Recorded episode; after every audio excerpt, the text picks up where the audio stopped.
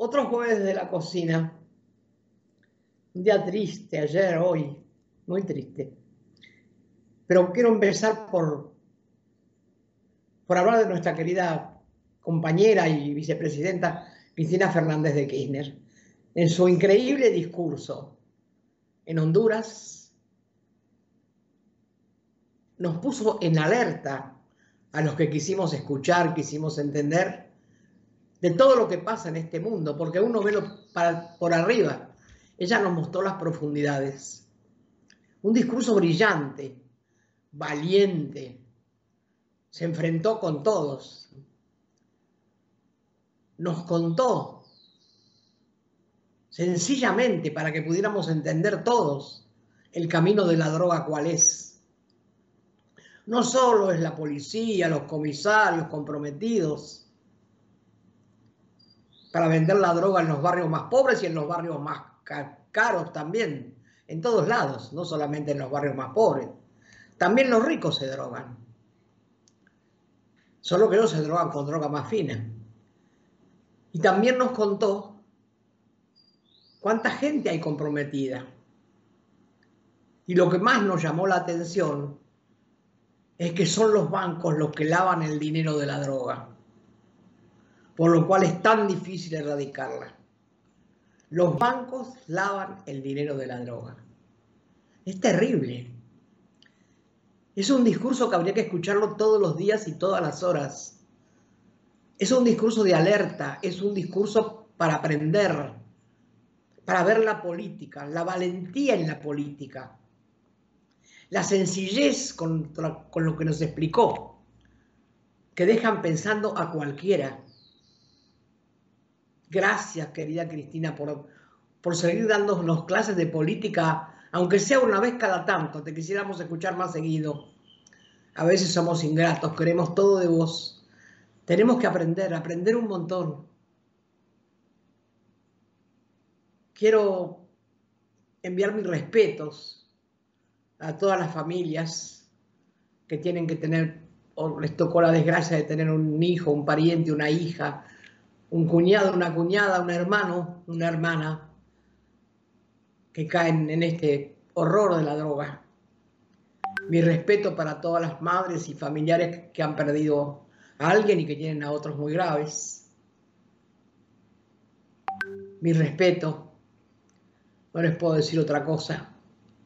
No tenemos en nuestras manos otros, otras cosas para terminar con este flagelo, que es mucho peor que una dictadura, porque es una dictadura lenta, una dictadura que nos va matando a toda la juventud, a esta juventud que por lo menos desde la pobreza, no sé los ricos porque caen en la droga, pero sí sé los pobres, que caen porque no tienen oportunidades. Los jóvenes hoy en nuestro país no tienen oportunidades. Las oportunidades son para los que más tienen siempre. Entonces a ellos les queda, no es porque sea malo el trabajo de cartonear, pero tampoco es un buen trabajo recoger la basura de los ricos o de los que comemos. Tampoco es un trabajo tan digno.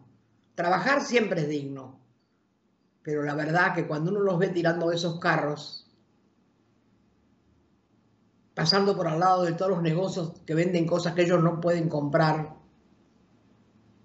porque apenas les alcanza para vivir lo que ganan con el cartoneo. Hombres y mujeres.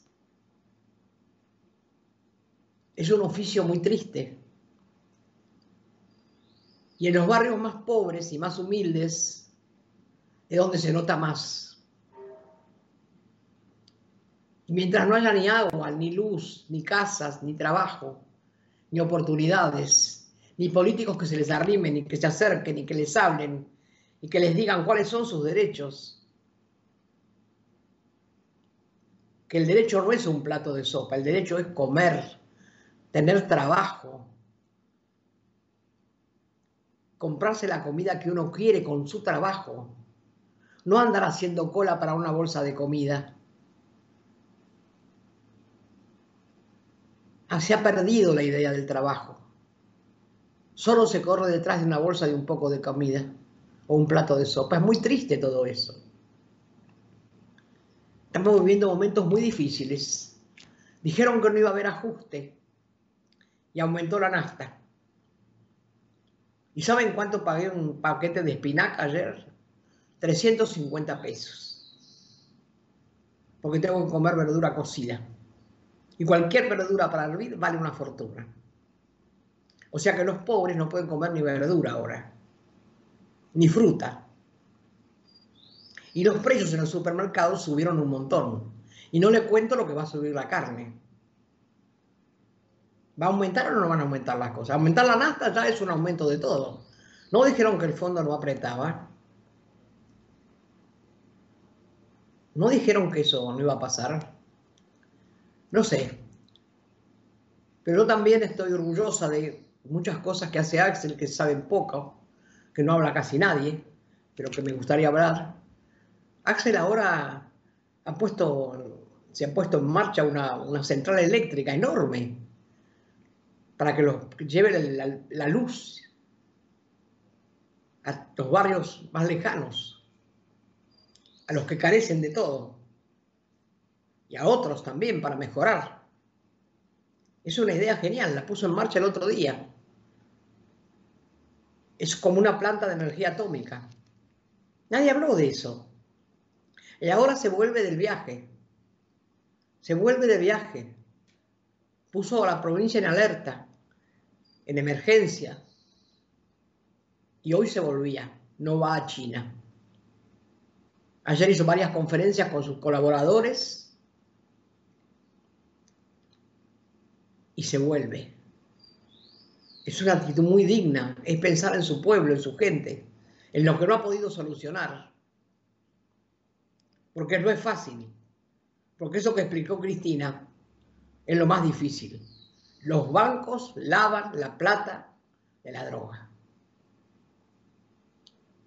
A veces cuando tengo que preparar el discurso de la plaza, empiezo a preparar cosas que sean positivas, y leo y, preparo y preparo una poesía y, y después no puedo.